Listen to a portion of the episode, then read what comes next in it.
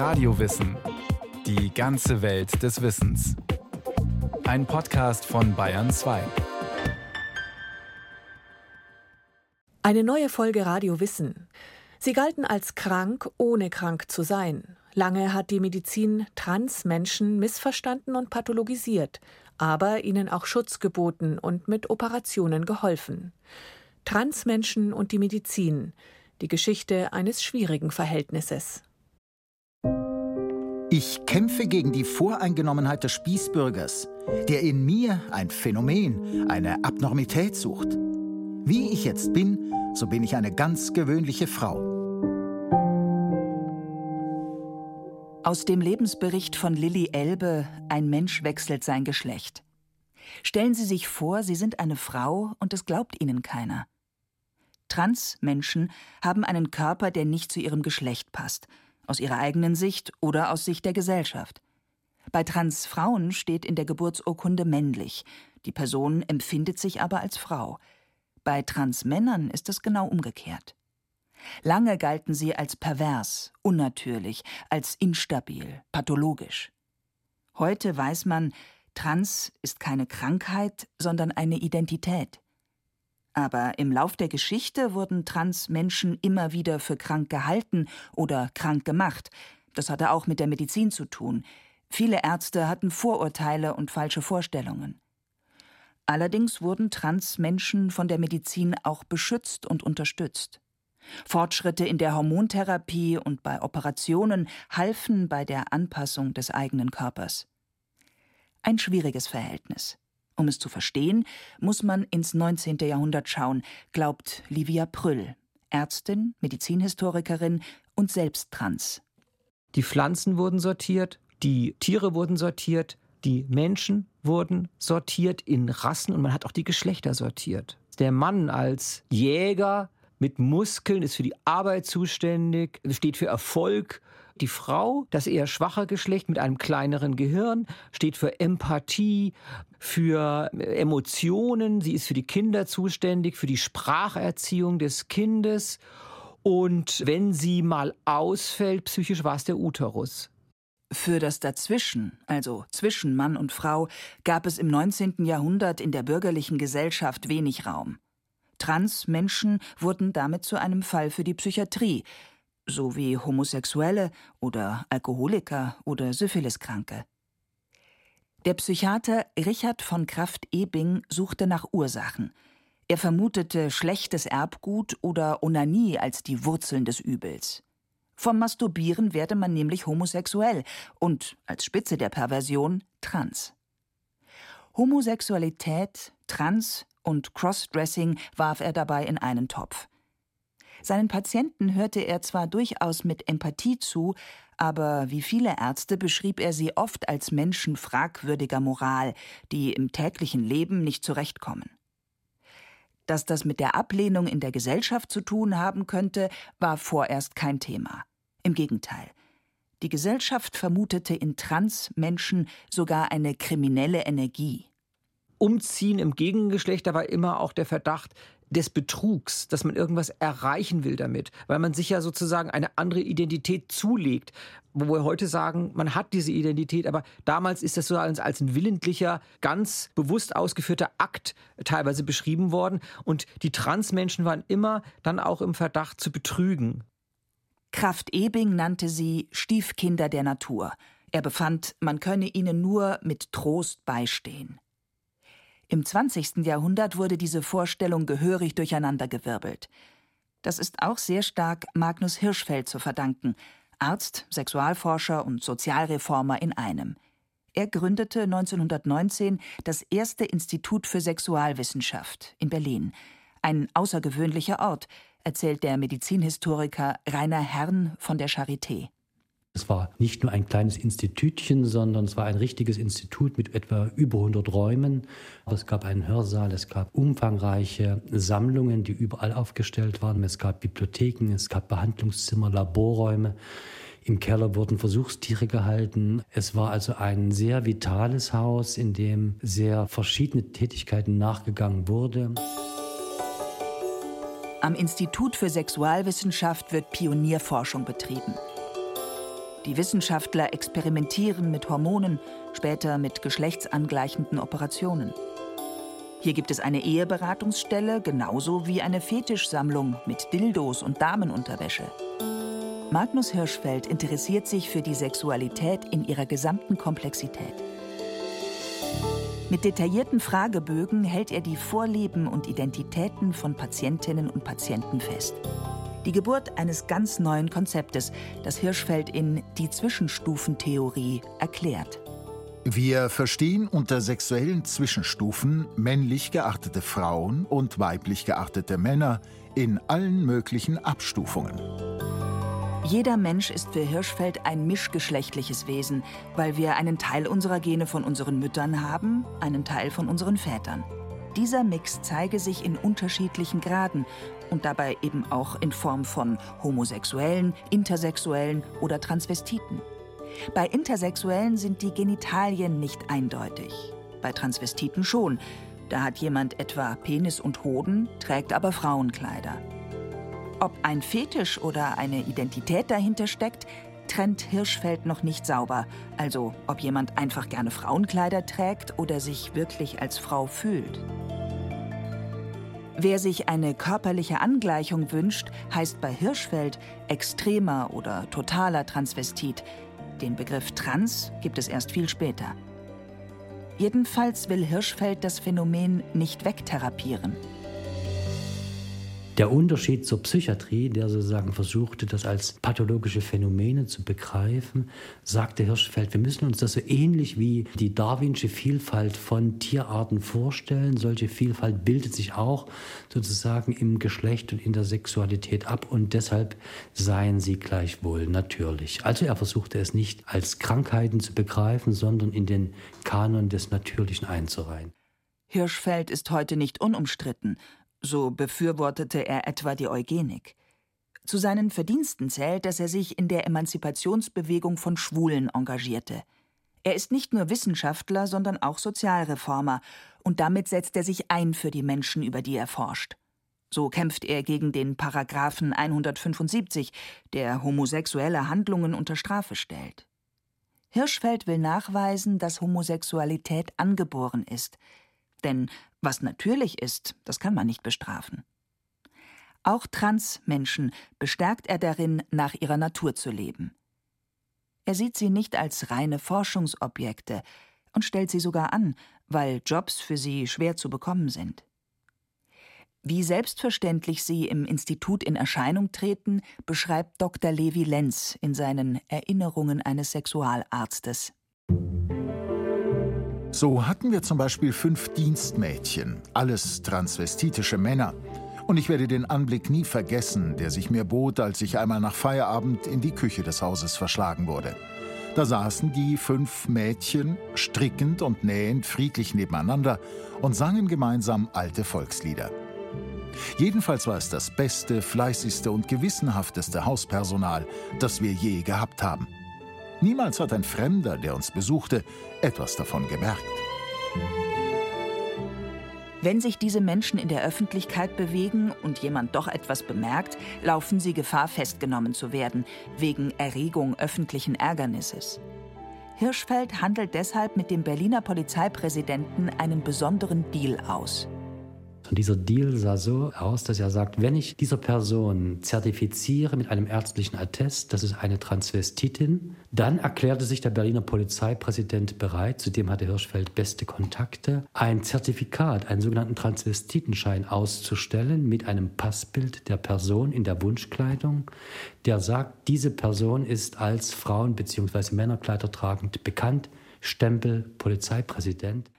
Wenn Streifenpolizisten in Berlin auf Menschen mit diesem Schein trafen, wussten sie, es handelt sich um Wiederholungstäter, und dann sahen sie von einer Klage ab. Das schützte diese Person.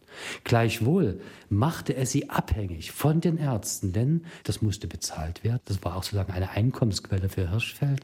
Und dann mussten sie diesen Transvestitenschein beantragen. Also sie mussten sich in gewisser Weise outen vor der Polizei, was hoch riskant war.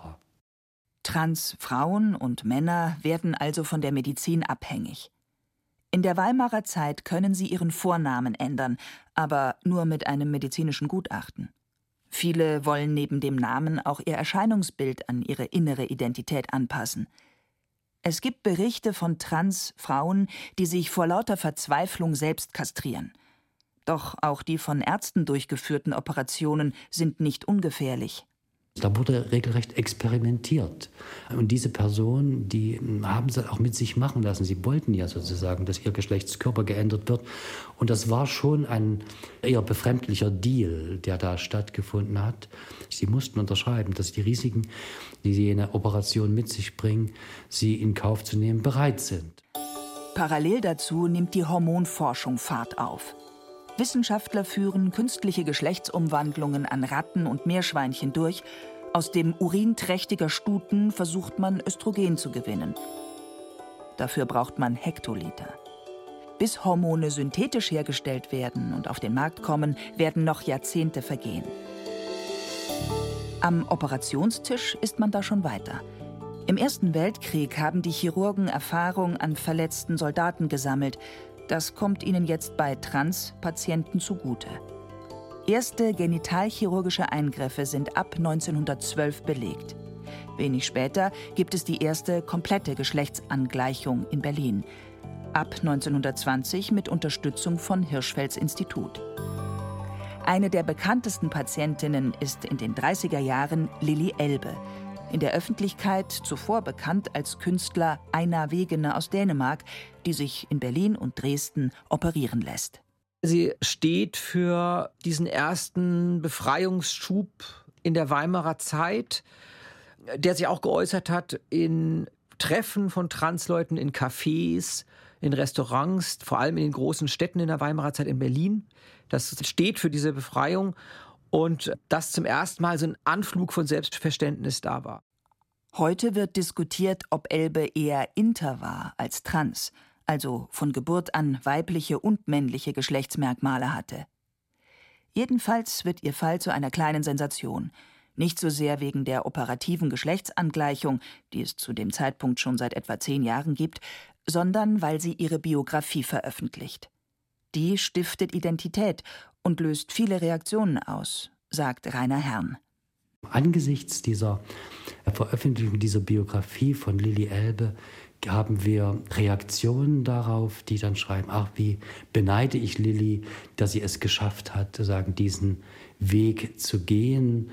Und dann beklagen die Personen, die das beschreiben, eben auch, dass sie das Geld nicht dazu haben oder dass es andere Hürden gibt und dass es ganz ungewiss ist, wie der Ausgang sei.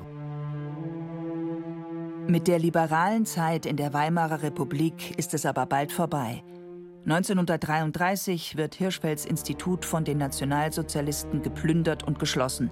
Seine Werke werden zum Teil öffentlich verbrannt. Für sexuelle Minderheiten beginnt damit eine Zeit der Verfolgung. Bei Trans-Personen dürfte das nicht anders gewesen sein. Oder? Rainer Herrn stößt durch Zufall auf einen großen Aktenbestand im Berliner Landesarchiv und findet etwas Erstaunliches. Was mich zunächst sehr, sehr verwundert hat, ist, dass diese geschlechtsangleichenden Operationen in der NS-Zeit auch fortgesetzt wurden, wenn auch in sehr viel geringerer Zahl. Ich konnte zumindest drei Personen finden, die eine Geschlechtsumwandlung in der NS-Zeit durchlaufen haben. Jetzt könnte man sagen, das ist aber eine liberale Zeit gewesen. Mitnichten. Denn, hat Rainer Herrn herausgefunden, konnte man diesen Transvestiten homosexuelle Kontakte nachweisen, dann war das Tragen der Kleidung des anderen Geschlechts sogar strafverschärfend. Etwa, wenn eine Person mit männlichen Genitalien Frauenkleidung trug und auf Männer stand. Diese Menschen konnten ins Konzentrationslager gesperrt werden. Trans war also in manchen Fällen gar kein so großes Problem, solange nicht die Obersünde dazu kam, nämlich einen Menschen desselben Geschlechts zu lieben.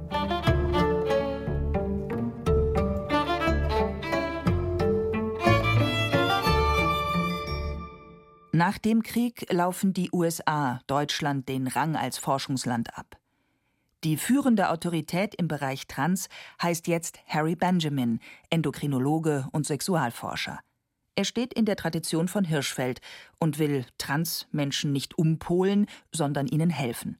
Und zwar mit Hormonen und Operationen. Weil Kastrationen in den USA nicht stattfinden dürfen, reisen Trans-Frauen dafür nach Europa oder nach Marokko.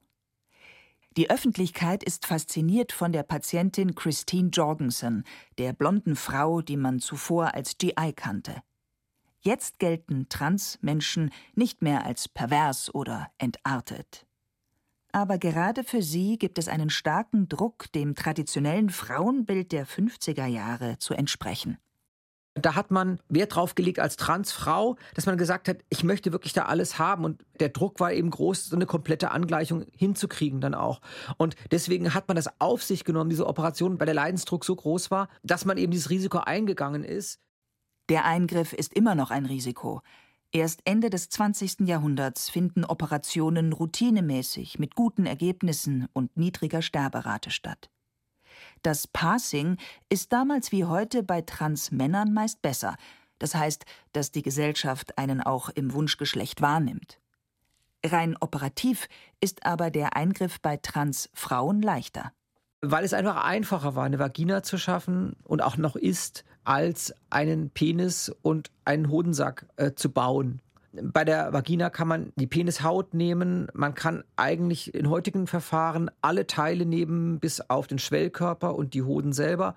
Das heißt, wir haben heute die Situation, dass bei entsprechenden OP-Verfahren äh, sogar man als Transfrau einen Orgasmus haben kann und Scheidenbefeuchtung. In Deutschland hinkt man lange hinterher.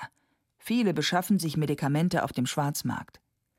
Sieben Gynäkologen aus Berlin müssen sich in den 60er Jahren für eine Hormongabe sogar vor Gericht verantworten, auch wenn sie am Ende freigesprochen werden.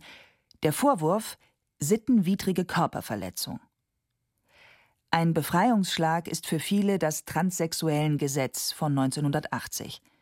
Mit Hilfe zweier psychiatrischer Gutachten können Trans-Menschen vor Gericht vorsprechen und ihren Vornamen ändern nach einer Operation auch den Personenstand. Das öffnet auch den Weg dafür, dass Krankenkassen bei großem Leidensdruck die Kosten für die Operationen übernehmen. Sie sind immerhin mal als Kranke akzeptiert worden, was äh, natürlich schon besser ist, als gar nichts akzeptiert zu werden. Das Problem ist jetzt, dass natürlich, wenn man als krank angesehen wird, das heißt, man wird nicht richtig ernst genommen, man kriegt zu vielen Bereichen keinen Zugang, man wird entlassen an der Arbeitsstelle, man gehört nicht richtig dazu, man ist Außenseiter und man wird nicht angesehen wie ein Mensch in der Gesellschaft, der so wie andere den Alltag macht und so wie andere lebt. Das Transsexuellengesetz ist heute umstritten. Seinen Personenstand konnte nur angleichen, wer sich einer Operation unterzog, de facto Zwangssterilisation. Erst 2011 wurde diese Regelung vom Bundesverfassungsgericht gekippt, weil sie gegen das Grundgesetz verstößt. Mittlerweile stuft die Weltgesundheitsorganisation Trans nicht länger als psychische Störung ein. Die Ampelregierung will das Transsexuellengesetz abschaffen. Bundesjustizminister Marco Buschmann. Und das wollen wir jetzt verwirklichen, weil diese Pathologisierung, diese Behandlung wie krank eben durch nichts zu rechtfertigen ist. Das ist eine Debatte, die in der Medizin und äh, unter Psychotherapeuten längst entschieden ist. Alle Fachgesellschaften, auch die WHO, haben gesagt, das ist keine Krankheit, sondern es ist, auch wenn es nicht der statistische Normalfall ist, trotzdem ein Stück Normalität. Nach den Plänen der Ampel sollen außerdem Aufklärungs- und Beratungsangebote ausgebaut werden. Die Kosten für geschlechtsangleichende Behandlungen soll die gesetzliche Krankenversicherung vollständig bezahlen müssen. Denn auch um die Genehmigung von Behandlungen müssen Transmenschen oft kämpfen. Außerdem soll es einen Entschädigungsfonds für die geben, die wegen früherer Gesetze etwa von Körperverletzungen betroffen sind, zum Beispiel von Sterilisationen. In Medizin und Gesellschaft hat sich viel getan, aber noch immer erleben Betroffene das Gesundheitssystem mitunter als diskriminierend, etwa wenn sie mit dem falschen Pronomen angesprochen werden oder wenn Transfrauen in Krankenhäusern auf Männerstationen verlegt werden. Nina Jaros, Transfrau und Aktivistin, hat schlechte Erfahrungen gemacht. Als sie sich in einer Krise das Leben nehmen wollte, suchte sie die Hilfe der Psychiatrie. Auf der Therapiestation wurde sie, ihrer Aussage nach, immer wieder als Herr angesprochen und darauf hingewiesen, dass sie über ihre Trans-Geschichte nicht sprechen sollte, Sexuelle Themen würden Menschen mit Missbrauchserfahrungen nämlich unnötig triggern. Wenn ich jetzt über Transsein nicht sprechen darf im Bezug mit dem Ganzen, dann stelle ich mir die Frage, wo ist dieser sexuelle Aspekt bei Transsein? Trans ist eine Identität. Das Schlimme war aber, dass es eine konkrete Situation gab, wo ich dann wirklich da war und eine andere Patientin eben über eine Familiensituation gesprochen hat. Und ich habe versucht, einfach wirklich auch ein bisschen von meiner Familie zu erzählen und habe ihm erklärt, dass meine Mutter mit meinem Transsein Schwierigkeiten hat. Das war dann ein großes Problem, weil da stand dann die Schwester auf und hat gesagt, sie haben gegen die Regel verstoßen. Und das folgende Therapiegespräch war dann eben nicht Therapiegespräch, sondern mir wurden wieder die Regeln erklärt. Und da war die Vertrauensbasis nicht da, weil ich sagte, wie sollen die Menschen mich verstehen, wenn sie das nicht verstehen? Nina Jaros verließ die Klinik vorzeitig. Die Psychiatrie konnte sich aus Datenschutzgründen ohne ihr Einverständnis nicht zu dem Fall äußern. Frau Jaros will mit der Klinik nichts mehr zu tun haben. Zum Thema Trans gibt es auch im Gesundheitswesen noch viel Unwissen, glauben Experten. Medizinstudierende lernen kaum über das Thema. Oft herrscht bei der Behandlung ein chaotisches Nebeneinander der Disziplinen. Immer mehr versuchen aber auch Ärztinnen und Ärzte von Transpersonen zu lernen und sie als Expertinnen und Experten in eigener Sache zu begreifen. Das zeigt sich etwa auch an ihrer Mitarbeit an Behandlungsleitlinien. Also nicht nur Subjekte, über die bestimmt und Aussagen getroffen werden, sondern die auch sozusagen ihre Meinung und ihre Position gleichberechtigt einbringen können. Und das finde ich einen großen Fortschritt der sukzessiven Abnabelung sozusagen von der Deutungshoheit der Medizin. Auch wenn die Beziehung zwischen Transmenschen und der Medizin immer noch belastet ist, es tut sich etwas. Von Patienten zu Experten von den Stiefkindern der Natur zu Menschen, die in unserer Gesellschaft mehr gehört werden als früher. Von einer Vorstellung, die sie als krank begreift, hin zu der Erkenntnis, es gibt viele Identitäten und Trans ist einfach eine Variante davon. Lilly Elbe hätte es gefreut.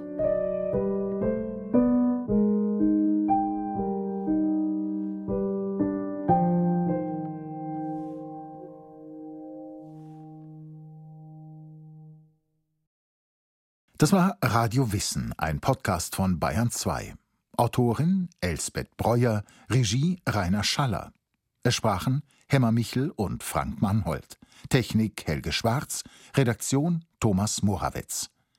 Wenn Sie keine Folge mehr verpassen wollen, abonnieren Sie Radio Wissen unter bayern2.de slash podcast.